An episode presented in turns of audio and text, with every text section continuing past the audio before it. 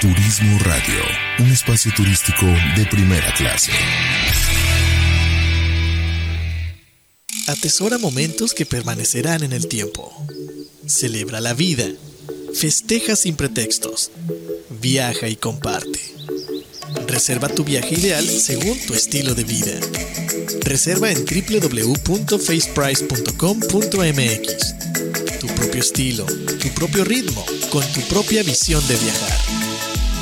La experiencia de viajar está en un clic.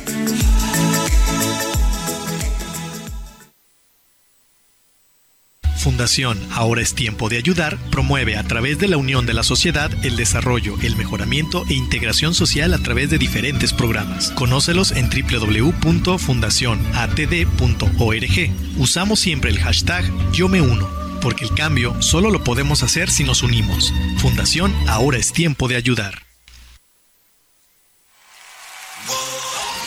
Un espacio elegido por el gran hacedor.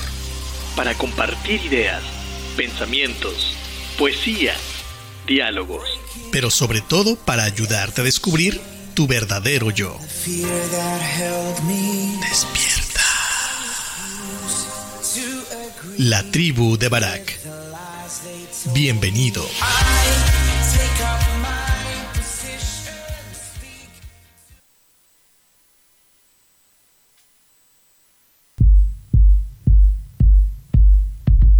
¿Qué tal amigos? Bienvenidos a este tu programa La Tribu de Barak, transmitiendo en vivo desde Puerto Vallarta, Jalisco. Dándole las gracias a nuestros patrocinadores, ya que sin ellos no podría ser posible que siguiéramos al aire después de, de tanto tiempo. Entonces, dándole las gracias a Fundación Tiempo de Ayudar, esta fundación que es eh, que tiene una labor bien grande, bien bonita, que busca llevar mejores condiciones a las personas, a las comunidades que menos tienen. Ellos están ubicados aquí en Bahía de Banderas y Puerto Vallarta lo que hacen es que buscan diferentes organizaciones, diferentes maneras de ayudar a las comunidades que menos tienen. Y uno de su programa, o el programa principal con el cual yo te invito a que podamos colaborar, se llama Yo Me Uno. Y lo que se hace en este programa es que puedes ayudar de tres maneras, tres sencillas maneras. La primera, eh, poder donar tu tiempo, lo que tú sabes hacer, tu expertise para poder capacitar a gente y que puedan ellos ganarse la vida de una manera personal y poder ayudar a sus familias. La segunda es donar cualquier cosa que tengas por ahí que, que esté buena, en buenas condiciones, que sirva y que ellos puedan vender en su bazar para obtener recursos. Y la tercera es precisamente donar cuestiones en efectivo, donar eh, dinero. Puede ser deducible de impuestos, si tú así lo decides, pues se puede hacer. Eh, contacta con ellos en, su fanpage o en su página web o también aquí en, en turismoradio.com puedes encontrar información sobre Fundación Tiempo de Dar. Eh, nuestro segundo patrocinador, faceprice.com.mx, agencia en línea, esta agencia ubicada también aquí en Puerto Vallarta, Bahía de Banderas. Si tú vienes en, a, vacacionar a Puerto Vallarta, vienes de trabajo, vienes a algún evento, pues chécate su página, la reservación es completamente en línea y lo que ellos hacen es por medio del sistema poder elegir que tú puedas elegir eh, hoteles que vayan a hoc o actividades que vayan a hoc al tipo de viaje que tú estás buscando para que tu experiencia sea plena. Y por último, a Cervecería My Pride, esa cerveza que está elaborada en Guadalajara, distribuida acá en Vallarta, cerveza artesanal tipo Pilsner. Eh, puedes encontrar la cerveza, My Pride en, diferentes eh, puntos de consumo aquí en Puerto Vallarta. Así es que también te puedes checar su página web o su fanpage como My Pride Cervecería. Y bueno, el día de hoy, el día de hoy eh, vamos a platicar de lo que son el, yo en la otredad.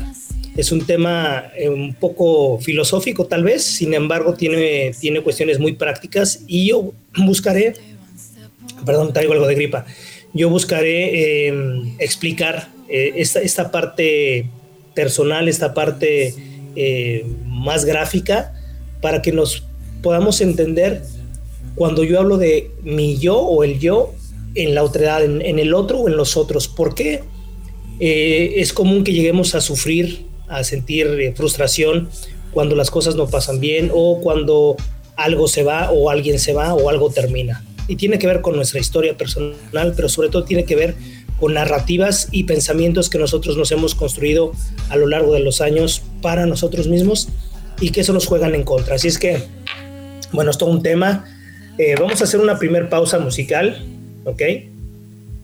para que por favor eh, Tavo nos ayude con, con, esa primera rola. Se llama eh, De Dexia Te Amar. Eh, Lisa Lu, es, creo que es portugués. Ojalá les guste. Y regresamos, regresamos para que demos de lleno a esto que hemos denominado el yo en la otredad. Suéltala, Tavo.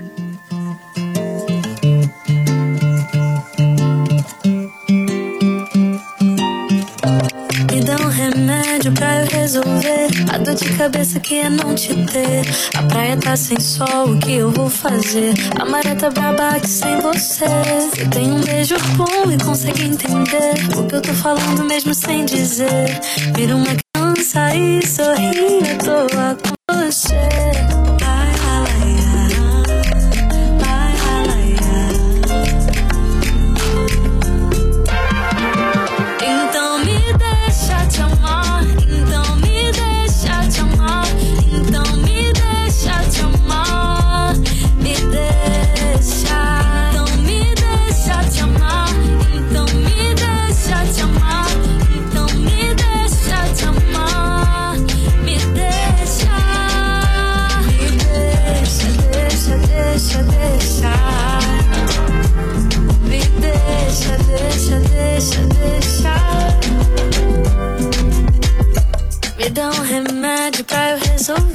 A dor de cabeça que é não te ter. A praia tá sem sol, o que eu vou fazer? A maré tá braba aqui sem você.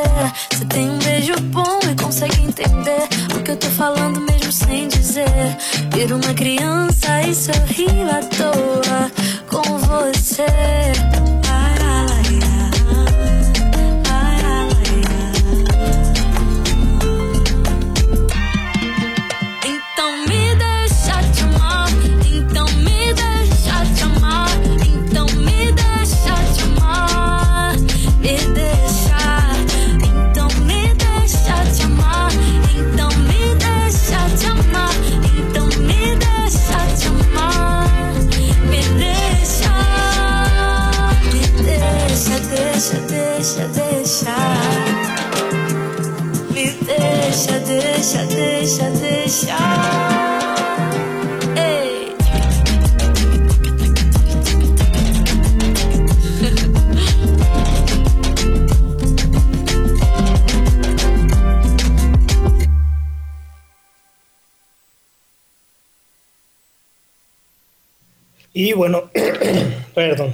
Ya estamos de regreso una vez más y vamos a entrar de lleno a lo que el día de hoy hemos preparado para, para este programa.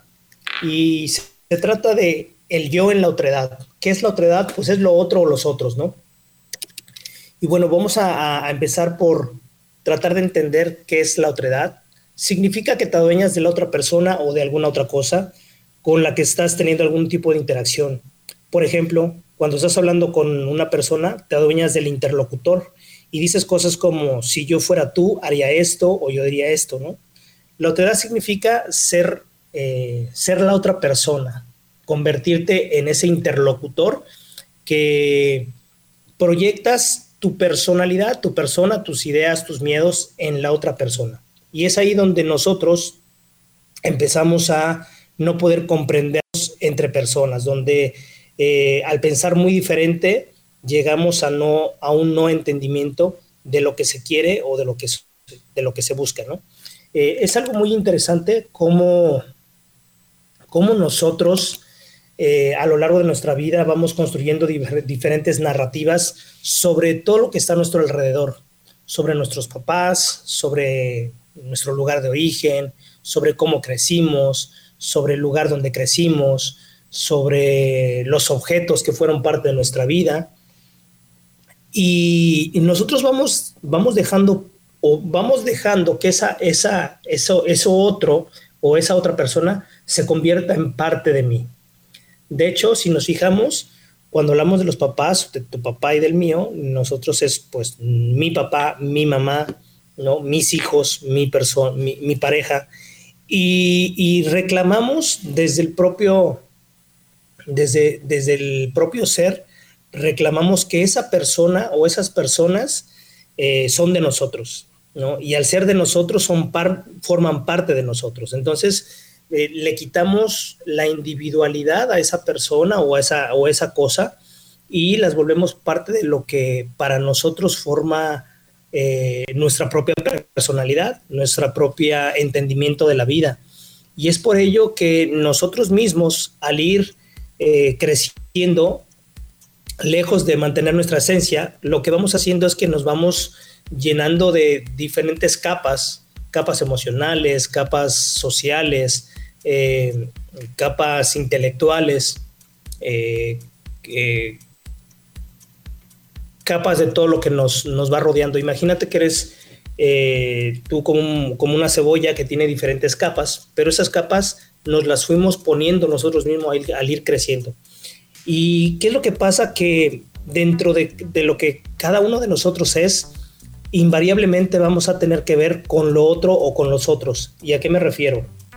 Nosotros vamos adueñándonos de las cosas y las cosas se van adueñando de nosotros.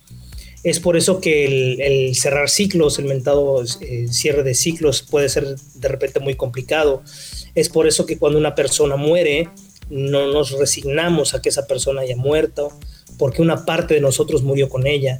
O cuando de repente pierdes algún objeto, mm, eh, no necesariamente costoso en su, en su valor económico, pero sí en algo que significaba mucho para ti. Tal vez una, eh, una pulsera, una medalla que te haya regalado alguien querido y nos cuesta trabajo resignarnos a que, esa, que ese objeto se perdió. Y eso básicamente es porque nosotros les vamos asignando buena parte de nosotros a esas cosas. las esos objetos los vamos personalizando y nosotros nos vamos objetivizando, es decir, nos llenamos de cosas, de afectos, de ideas, de sueños, de miedos y no nos permite ver a las cosas como son, no nos permite ver a las personas como son, sino nos vamos alejando en la distancia. Y voy a tratar de explicarlo en tres, eh, con tres sencillos ejemplos, ¿no? El primero es de una piedra. Digamos que de camino a tu casa, diariamente que lo recorres, pasas por una zona donde hay muchas piedras. Piedras que para ti son parte del camino y que no forman, no forman nada más allá para ti, no tiene ningún significado, ¿no? Es algo habitual sin algún tipo de, de, relevancia para tu persona. Sin embargo, supongamos que un día llega una persona que, una persona que tú quieras o que admires mucho y te dice que tiene un regalo para ti, eh, que es un amuleto de la suerte, es algo muy especial y que ha estado por generaciones en su familia y que hoy ha decidido que tú lo tengas te pide que lo conserves y cuando llegue el momento, tú como él elegirá a una persona especial para pasar ese amuleto y que permanezca viva esa suerte en, manos de quien pueda cuidarlo y valorarlo. Esa persona es importante para ti y tú crees en lo que ella dice, ¿no? Por ende, decides aceptar ese amuleto. Con el tiempo y con los años, un buen día regresa esa persona, entra a tu casa y ve el amuleto en la sala lo mira y te confiesa con cierta pena, pero también con cierta sorna, que aquel amuleto que te había regalado hace unos años era simple y sencillamente una broma, una broma que te quería gastar y que piedra no era ni, una, ni, un, ni un amuleto ni nada de la suerte, que era una piedra que recogió del camino cuando iba de camino a tu casa ese día y se inventó esa historia para hacerte una broma. Entonces, una vez que tú tienes esa información, esa piedra ¿qué significado tiene ahora para ti? ¿Es vuelve a ser solamente una piedra? ¿O tú ya le asignaste un valor emocional, un valor sustancial a esa piedra? Esa piedra se convirtió ahora en algo de tu vida, en algo que tú le llegaste a incluso a creer, a llevártela a lo mejor algún examen para poder pasar o a ponerla en tu casa para que se llene de energía y, y tenga buena vibra. Nosotros, a partir de una narrativa le vamos asignando cierto valor a determinadas cosas, a determinados eh, sucesos, a determinados objetos. Ahora te voy a poner otro ejemplo. Imagina que hay un que tienes un cuadro en la sala de tu casa, un cuadro que te gustó mucho, que desde, desde que lo viste te gustó mucho, ¿no? Ese cuadro te lo regaló alguien, por lo que aparte que te gustó mucho ese cuadro, alguien te lo regaló, alguien supo que te, que te había gustado y te lo regala, ¿no? Hoy en día esa persona que te lo regaló por eh, una razón de diferencias, eh, se va de tu vida y se va de una manera, vamos a decir, no muy agradable, que te genera cierto dolor, su recuerdo. Sin embargo, el cuadro te sigue gustando, pero el tenerlo colgado en tu casa, ese recuerdo de quien te lo regaló, pues te llega a doler, te llega a lastimar. ¿Qué haces entonces con el cuadro? ¿Lo tiras? Pero el cuadro te gusta, te gusta mucho, siempre te ha gustado mucho. Es más, precisamente porque te gustaba mucho, te lo regalaron. Y entonces, ¿por qué ahora ya no soportas tener ese cuadro que tanto te gustaba? Porque te recuerda a alguien. Porque ya ese, cuadro, ese cuadro es parte de tu vida, es parte de, tu casa, es parte de donde tú convives. Porque le asignaste un valor emocional. No lo ves como un cuadro. Puede ser un cuadro a lo mejor abstracto, no muy bonito, y que la gente lo vea y diga, ah, está bien, pero no le haga mayor, mayor problema. Sin embargo, para ti te gusta mucho y aparte que te gusta, tiene un valor emocional. ¿Esto qué pasa? Que nosotros le vamos asignando parte de lo que nosotros somos, de nuestra historia a las cosas, las vamos imprimiendo y parte de lo que nosotros somos y parte de este ir creciendo en esta vida, la vamos, eh, la vamos dejando a través de las cosas que vamos tocando, con las que vamos interactuando. Es por eso que de repente incluso cambiar de, ropa, ¿no? Tenemos ropa viejita que es muy cómoda y que no nos gusta tirar y que ya está muy vieja, muy luida, pero nosotros queremos mantenerla. ¿Por qué? Porque tenemos un apego con esa prenda, un apego de confianza, de historia. Y realmente es una prenda, es algo que no debería tener mayor problema. Sin embargo, nosotros le asignamos un valor. ¿Ok? Ahora, eh, un tercer ejemplo, una persona, haz memoria de, eh, de una persona, trae a tu mente una persona y haz memoria de cuando tú conociste a esa persona, tal vez la conociste en un café o la conociste en la, la, fila de las tortillas o a lo mejor es un vecino o una vecina que llegó a, a, vivir donde tú estabas y tú la viste y X, pues una persona cualquiera y nada trascendente. Con el tiempo y con el trato, pues vas teniendo una relación más cercana, incluso puede haber, puede llegar a haber cariño, puede llegar a haber atracción del sexo opuesto o del, que te atraiga a ti. Eh, y se convierte en alguien especial y se convierten en buenos amigos. Y con el tiempo se convierten en mejores amigos. Después deciden que son tan complementarios y se vuelve tu pareja. Tu esposa solamente tu pareja tu esposo, solamente tu pareja. Y posteriormente la relación llega en un momento que se fractura, se rompe, hay un desentendimiento y esa persona se va de tu vida. Esa persona ha jugado diferentes roles, primero como desconocida, luego como alguien que conociste, posteriormente como un amigo, como una pareja y luego como una expareja. ¿Qué cambió? La persona o la idea que teníamos de esa persona. Lo más probable es que hayan cambiado las dos cosas, porque no somos las mismas personas, con los años vamos cambiando, para bien o para mal vamos cambiando, y también la relación que tenemos con esas personas. Es muy común decir, es que esa eh, era un buen compa, pero ya no lo es porque eh, le fue bien en la vida y ahora eh, cambió mucho, ¿no? Las personas cambiamos. Lo que no cambia son las ideas arraigadas que tenemos de esa persona en momentos que nos hacían felices o nos hacían plenos. Y, esa, y, es ahí el choque donde nosotros nos apegamos al recuerdo de la persona, a la idea de, de lo que representaba esa persona para mí o lo que representaba ese objeto para mí. Recordemos que no son las personas de las, con las que interactuamos eh, de lo que nos, eh, nos atrae, nos hace sentir bien o mal, sino son las ideas que nosotros nos creamos y nos contamos sobre esas personas. Algunas las idealizamos, otras les ponemos prejuicios y, gracias a ese prejuicio no puede trascender algún tipo de, relación. Otras simple y sencillamente no... Eh,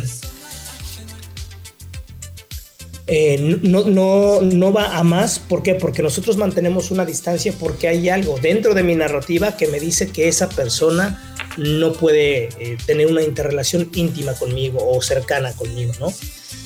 Dice un refrán, lloras como si te dejaran de querer, cuando realmente lo único que hicieron es que te dejaron de mentir. Es decir, las personas evolucionamos, crecemos, pero muchas veces son nuestras ideas, o la mayoría de las veces debo decir, son nuestras ideas sobre las personas, sobre los objetos, lo que realmente nos hace, nos hace sufrir. Y me gustaría dividir o diferenciar, perdón, el sufrimiento del dolor. El dolor es cuando de repente te pegas, ¿no? Y, te duele y, y es ese dolor momentáneo y real pero el sufrimiento es algo que nuestra idea, nuestra, nuestra mente va instalando en nuestra manera de vivir y de pensar. Y entonces cuando yo veo ese cuadro que, que me regalaron y que me gustaba mucho, ahora me sigue gustando, pero la idea de que ese cuadro me lo regaló alguien que era especial para mí, que ya no está, me hace sufrir. Es decir, el, el sufrimiento es opcional, el sufrimiento yo voy y lo busco, el sufrimiento está plagado de mis ideas y de mi manera de no ver las cosas como son. Una cosa es la realidad y otra cosa es lo que nosotros interpretamos con la realidad. El que alguien, el que alguien se haya ido de tu vida quiere decir que es alguien que continuó su camino como mejor le convenía o como, o como mejor quiso. Pero el que se haya ido se convierte tal vez en un dolor, en una ofensa, en una desilusión para las ideas y proyectos que tú tenías en tu cabeza sobre esa o esas personas. Lo mismo, cuando nos cambiamos de casa es todo un cisma, todo un tema. ¿Por qué? Porque nosotros nos hemos habituado a un lugar, a unos vecinos, a un espacio donde estaba acomodado de, de determinada manera y el hacer un cambio, sea de ciudad o solamente de casa, nos genera muchos, muchos conflictos emocionales de repente cuando estás haciendo las maletas y las cajas tienes que tirar cosas porque son cosas que en año no habías visto, pero cuando llega el momento de tirarlas, te genera un dolor, te genera un sufrimiento en, en tu mente. No porque te duela realmente tirarlo, porque dijimos que el dolor es algo que le pasa, que te pasa físicamente emocionalmente. El sufrimiento es lo que se instala en nuestra cabeza y nos hace muchas veces Em, no querer desprendernos de personas, de lugares, de ideas, de sueños. Y realmente todo eso vive en nuestra cabeza, ¿no? Entonces, ¿qué pasa? ¿Por qué las cosas o las personas nos causan sufrimiento o desdicha? Si observamos con cuidado, podemos ver que no son las cosas o las personas, sino son las ideas y esas narrativas que yo mismo me voy contando o que otros me han contado y que yo me creo sobre esas ideas y sobre esas personas o sobre esas cosas. El poderme desprender de las ideas es lo que realmente me cuesta o el que realmente nos cuesta. Todos esos sueños, todos esos ah, lugares que quisimos de, alguna manera explorar, eh, esos momentos, esas carreras, todo ese camino que vamos caminando, lo vamos haciendo con, ilusión, con ilusiones, con sueños, con ganas de lograr determinadas cosas. Y cuando tenemos esas expectativas de las personas, de las cosas, de los lugares o de las metas y no se dan por la razón que sea, llega una frustración, llega un sufrimiento, llega un, un, descontento, una desazón, pero no por las cosas que pasaron en sí, sino por la interpretación que nosotros le damos a las cosas, por cómo nosotros, dentro de nuestra subjetividad, idealizamos momentos, personas, sucesos, eh, lugares. Imagínate que tú planeas un viaje que te han contado que vas a ir, no sé, a Costa Rica y te han contado maravillas de Costa Rica y tú en tu mente vas creando un, ideal del viaje desde los boletos que vas a comprar, el tipo de hotel, buscas el hotel en internet eh, y buscas las actividades que vas a hacer y te vas creando una idea muy definida de ese viaje.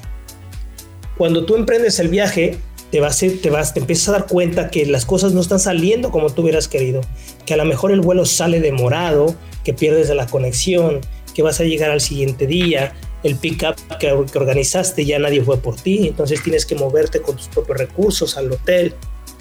sale, de, sale dinero de tu presupuesto que no tenías contemplado, llegas al hotel y no tienen la habitación que tú habías designado, sino tienen otra diferente, tenías eh, contemplado. Y vas pasando por una serie de cuestiones que eh, eh, ahora sí que estás al lado, ¿no? O que, o que las cosas no se están dando como tú quieres. Y entonces vamos entrando en esta frustración, pero no porque las, no porque las cosas sean, eh, hayan dejado de ser como tenían que ser, sino nosotros idealizamos las cosas, los sucesos, y en medida que no se cumple, es esa ansiedad la que se contrapone con lo que debió haber estado pasado. Es, es ¿qué, ¿Qué te quiero decir?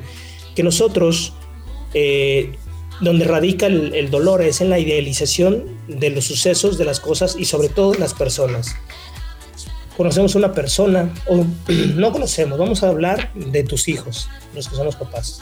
Tú tienes un hijo y cuando tienes un hijo idealizas cosas desde cómo se va a comportar, si va a ser bueno en la escuela, si va a jugar algún deporte, si cuando sea grande va a hacer determinada profesión, eh, y vas idealizando un montón de cosas. Y conforme esa persona va creciendo, ese niño va creciendo y va tomando eh, su propia personalidad y tiene sus propios gustos y su propia manera de vestirse y de dirigirse y de hablar, y empieza a formarse esa persona, eh, nosotros nos va pasando cierto tipo de angustia, porque cuando, cuando, cuando ese niño no va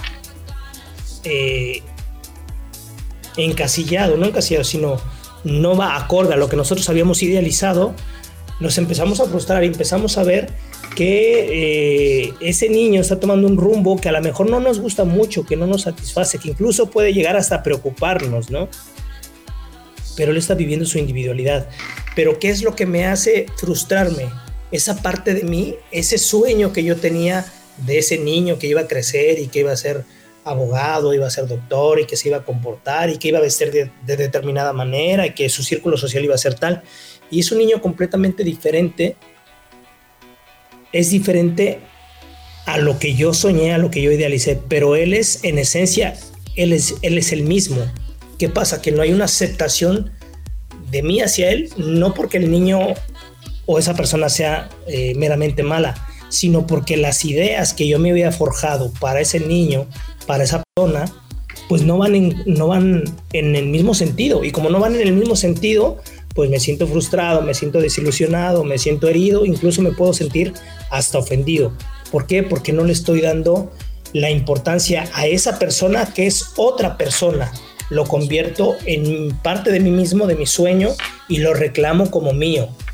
Y entonces, no sé si te ha pasado que de repente eh, es cumpleaños de alguien, compras un regalo porque a ti te gusta ese regalo y porque crees que a ella le va a gustar, a esa persona le va a gustar, y se lo entregas y ese regalo, pues no era lo que esa persona quería, este, o no era el color o lo que sea, y te da las gracias, muy agradecido y todo, pero tú sabes en sus ojos y en sus acciones que no es el regalo wow que tú pensabas que iba a ser y te genera cierta frustración, cierto enojo, incluso puedes llegar a pensar que esa persona es malagradecida y que no mereces o que estás haciendo por ella. Pero no es la persona, son las ideas que nosotros nos instalamos sobre ese momento, cómo iba a pasar, cómo compraste ese regalo, cómo lo escogiste, cuánto invertiste, cómo lo envolviste, cómo, cómo cuidaste que, que llegara en buen, en buen, estado y se lo das a esa persona y esa persona lo ve como, mm, pues está bien, gracias. Y entonces se caen todos tus sueños. Pero vamos a ver, si a esa persona no le gusta es porque no le gusta, ¿no?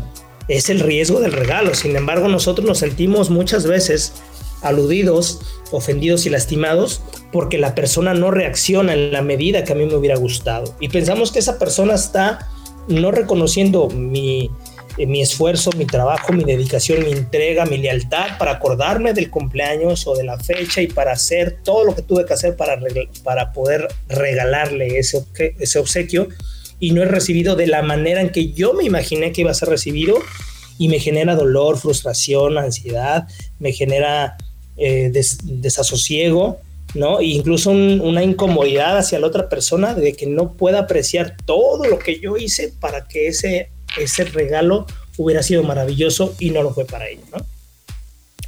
Bueno, vamos a, vamos a dejar hasta acá eh, este, esta, esta este primer bloque. Vámonos con la siguiente, con la siguiente canción. Y un segundo. Bien, la siguiente canción, Cars Outside en acústico de James Arthur. Ojalá te guste, no te vayas, regresamos.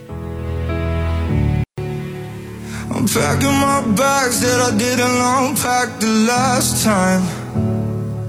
I'm saying see you again so many times, it's becoming my tagline. But you know the truth, I'd rather hold you than try to catch this flight. So many things I'd rather say, but for now it's goodbye. You say I'm always leaving. You, you're alone, but the the car's outside, but I don't wanna go tonight. I'm not getting unless you pack your bags. You're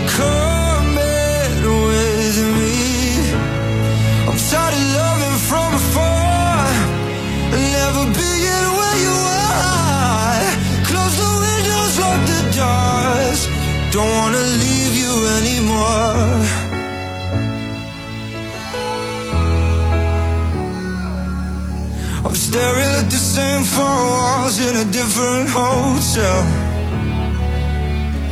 It's an unfamiliar feeling, but I know it so well. Oh, but you know the truth. I'd rather hold you than this mobile in my hands. But I guess it'll do, cause for you I would run up my phone bill. You say I'm always leaving. You, the most, but the, the car's outside, but I don't wanna go tonight. I'm not getting any distantly unless you pack your bags. You're coming with me. I'm tired of loving from afar,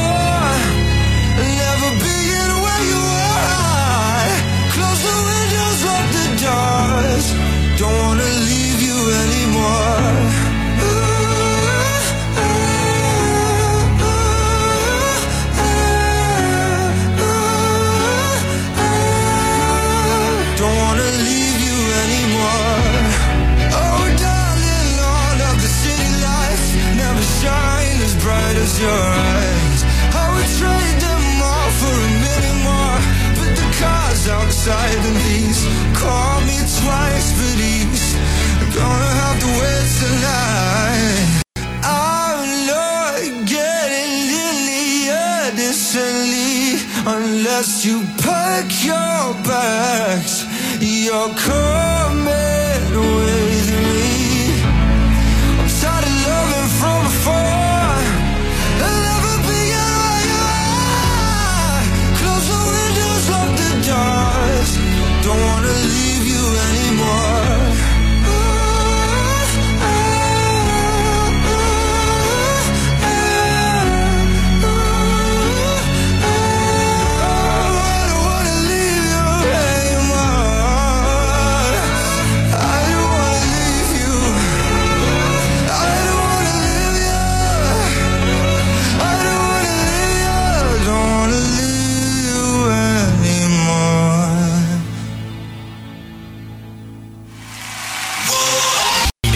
Hacia lo mejor que la vida nos tiene reservado según nuestra voluntad.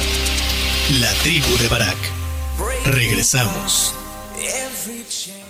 Fundación Ahora es tiempo de ayudar promueve a través de la unión de la sociedad el desarrollo, el mejoramiento e integración social a través de diferentes programas. Conócelos en www.fundacionatd.org. Usamos siempre el hashtag Yo me uno, porque el cambio solo lo podemos hacer si nos unimos. Fundación Ahora es tiempo de ayudar. Atesora momentos que permanecerán en el tiempo. Celebra la vida. Festeja sin pretextos. Viaja y comparte. Reserva tu viaje ideal según tu estilo de vida. Reserva en www.faceprice.com.mx. Tu propio estilo, tu propio ritmo, con tu propia visión de viajar. La experiencia de viajar está en un clic. Cuerpo, alma y espíritu. Las tres dimensiones de tu ser interactuando en completa armonía. La tribu de Barak. Estamos de regreso.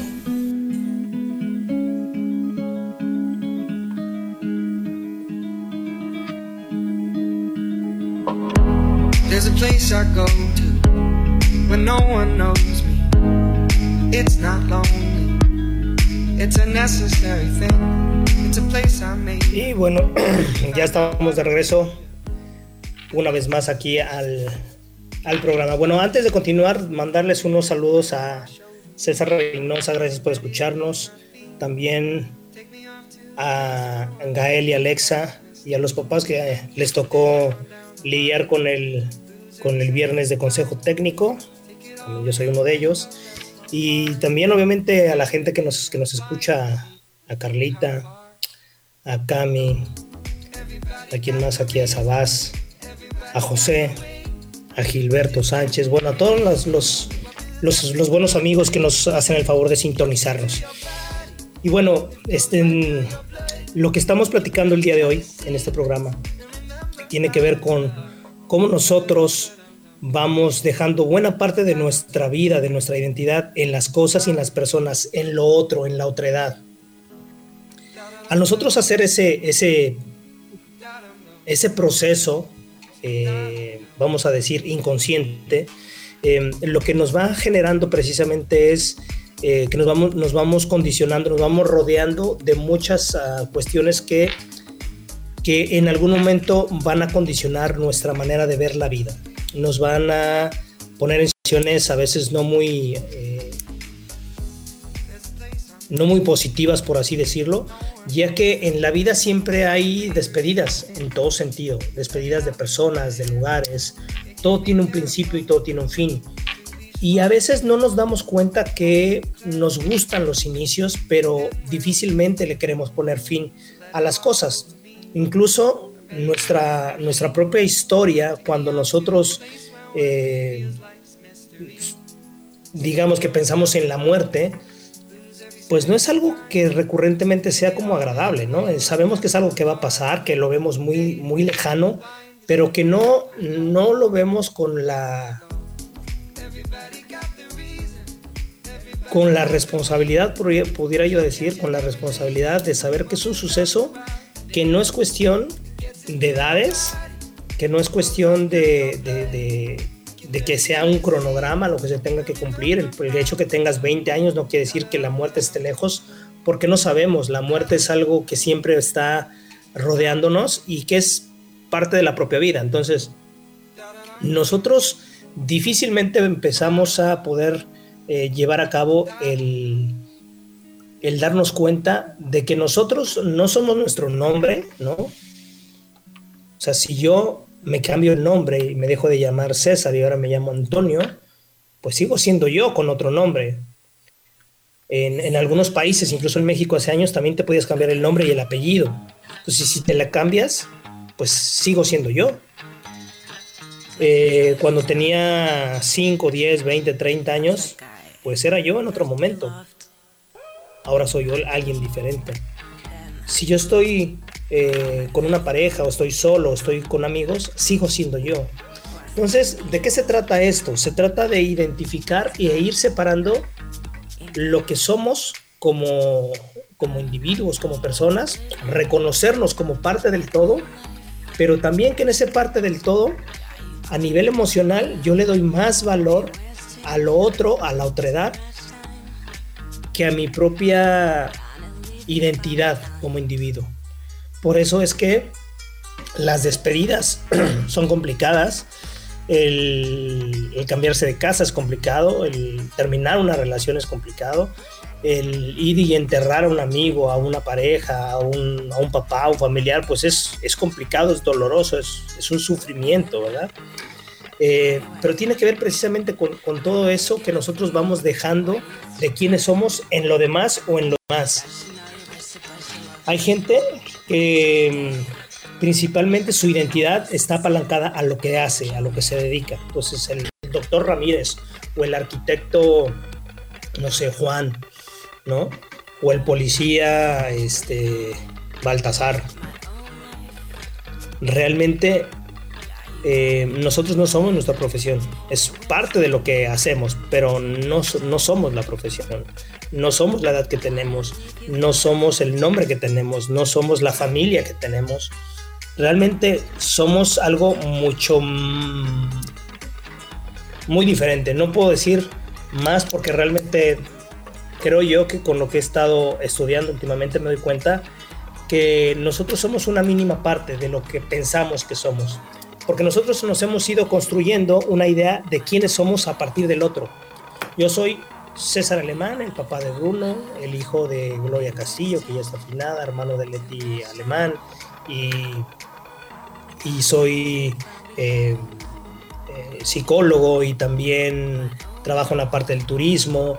Y entonces me empiezo a rodear de cosas, de etiquetas que realmente no son lo que yo soy forman parte de mi personalidad, forman parte de mi vida, forman parte del yo, pero yo no soy exclusiva o limitadamente eso. Entonces, el ir, eh, adueñándonos de nosotros, yo lo pondría en un sentido contrario. Para poder llegar a nosotros necesitamos irnos despersonalizando de los demás. A ver, si yo dejo de ser eh, hijo de que mis padres, ¿sigo siendo yo o no? ¿O en qué medida? ¿En qué parte sí, en qué parte no? Porque recordemos, como yo te lo decía, em, nosotros como personas le dimos muchas ilusiones y muchas eh, alegrías a nuestros papás, pero también muchas tristezas y muchas decepciones. Pero no nosotros, sino la idea que ellos se forjaron sobre nosotros. Entonces, eh, yo te voy a hacer este planteamiento. ¿Qué pasa con todas esas ideas preconcebidas que tú tienes acerca de la herencia de tu familia, y no hablo de dinero, de la herencia por decir, no es que nosotros los Castillo somos siempre malgeniudos o somos testarudos, ¿no? Y vamos cargando con herencias que nos dijeron que así era la gente que pertenecía al clan o a la familia en la que yo crecí. Y como nos la creemos, entonces yo tengo que ser de determinada manera. Y cuando no encajo, entonces hay un conflicto intrapersonal, hay un conflicto conmigo mismo, hay un no sentirme yo porque necesitaba ser como el otro. Es ahí donde eh, los mentados traumas de que mm, los papás les exigen determinado comportamiento a los niños, los niños en su individualidad, en su inocencia también, en su construcción de la psique, eh, creen que debe ser de determinada forma. Entonces tenemos una lucha muy grande entre lo que debiera ser, lo que nos gustaría ser y lo que somos. El problema es lo que lo que debiera ser no nos damos cuenta de todos esos chips que tenemos instaurados en la cabeza y por eso reaccionamos de la manera en que reaccionamos. Por eso hacemos lo que hacemos, pero no nos damos cuenta porque no lo hemos traído a nivel consciente.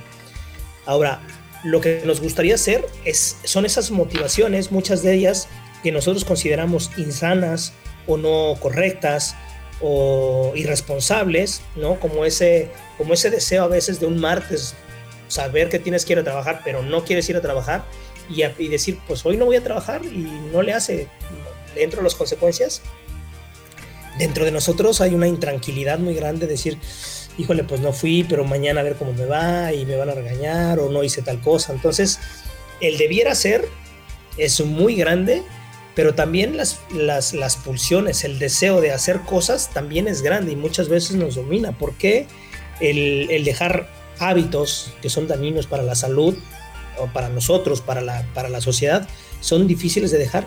Precisamente porque la parte inconsciente es muy grande y está, está empujando para hacer cosas. El debiera hacer, las está conteniendo y dice, no, no es por aquí, se tiene que hacer así. Y el que está en medio es el yo, somos nosotros que estamos interpretando, estamos luchando entre lo que debiera ser y entre lo que yo quiero hacer y lo que soy.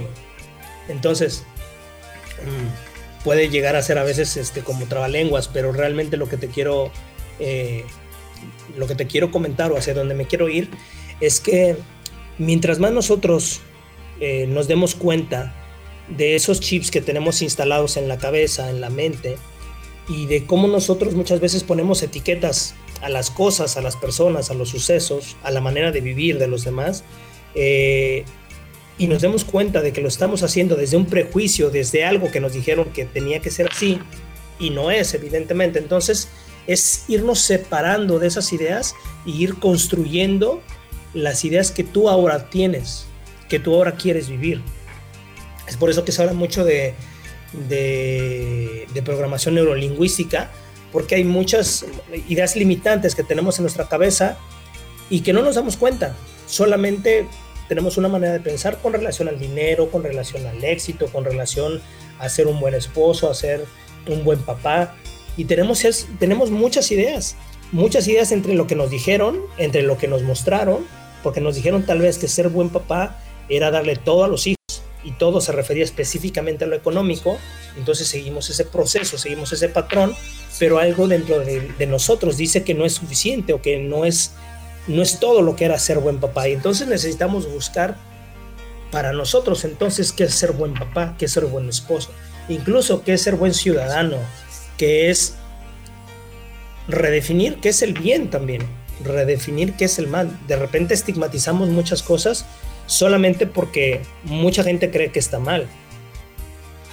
Em, recordemos que hay parámetros, digamos que grandes, grandes etiquetas, donde a lo largo de los años, pues se ha ido teniendo experiencia y se, se dice, por ejemplo, que el abuso de las sustancias, como el alcohol, pues es malo y es malo porque es malo para la salud y malo para el entorno y malo por lo que genera. Entonces sabemos que eso, más allá de mi creencia, es algo, es un hecho comprobable. A eso es a lo que me refiero. Hay muchas cosas que no son hechos comprobables, sin embargo, nosotros lo tomamos como verdad. Nosotros lo tomamos como es algo que debiera ser. Es muy dado que nosotros como papá le digamos a nuestros hijos, pórtate bien. Y si tú me preguntas ahora, yo la pregunta diría, mi respuesta sería esa pregunta, define qué es portarme bien. Porque el bien es muy abstracto.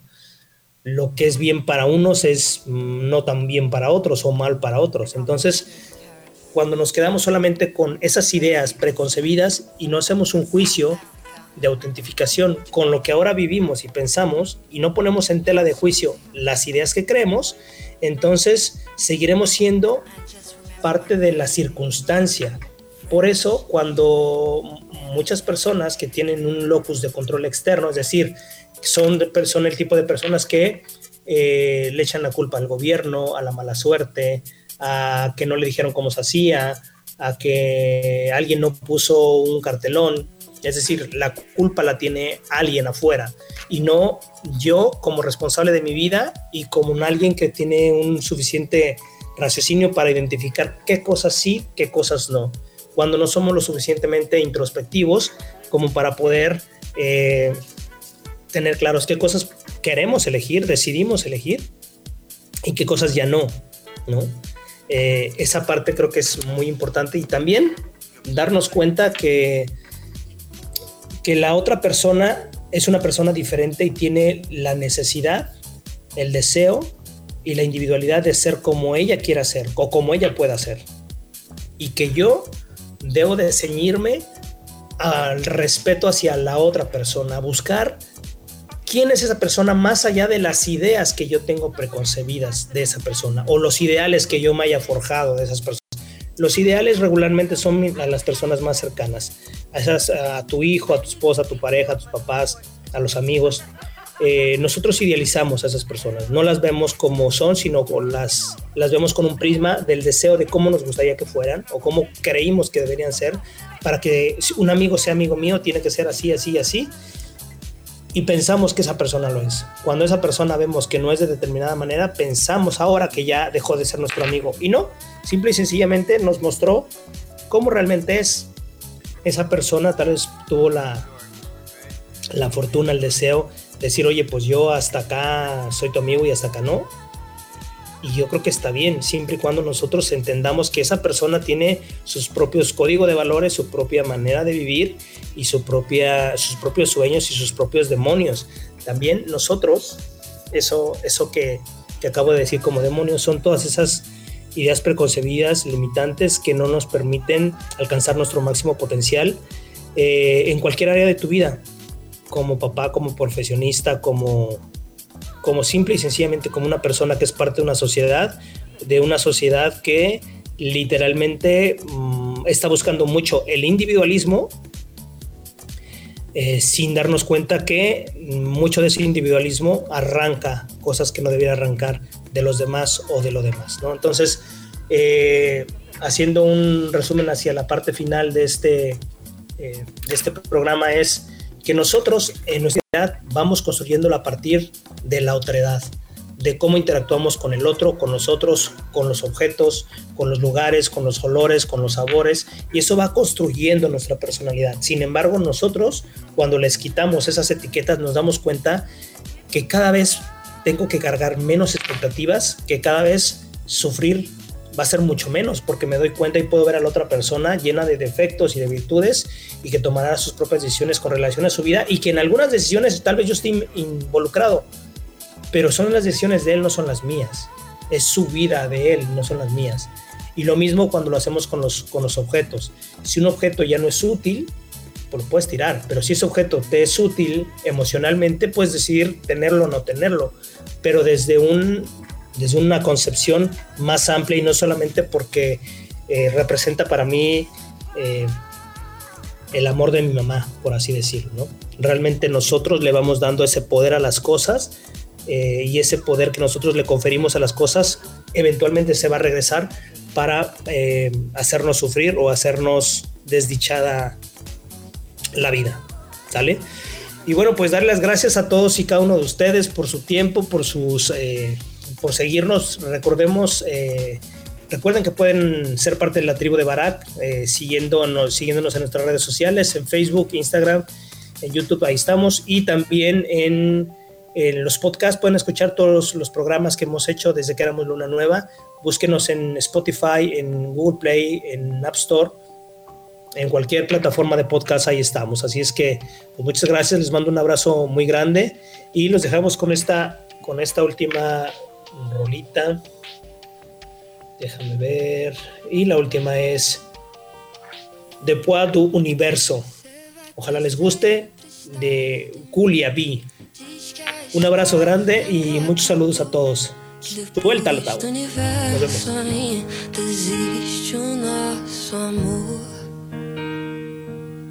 Esse ser o tem que existir versão.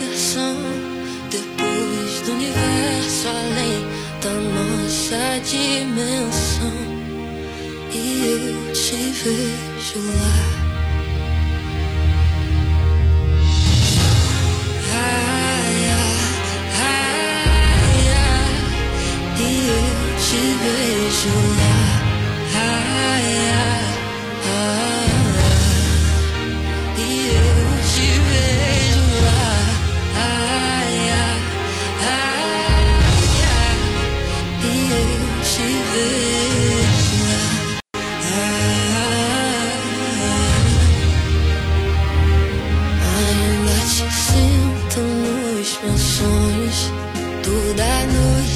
Te encontro nas estrelas pra dançar nossa canção. Lembro da sua boca no meu rosto na última noite de agosto. Você já sabia que ia levar meu coração.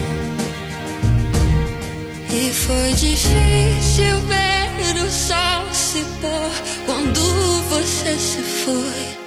Mas acredito que existe um final infinito para nós dois. Você vai pra sempre estar em mim. Diz que a história não acabou. Que depois do universo ainda existe o nosso amor.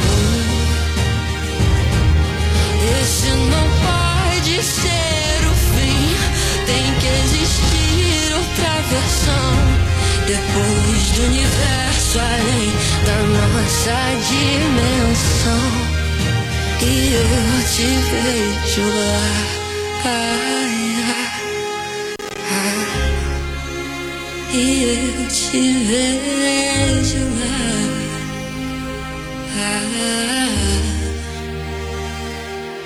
E foi difícil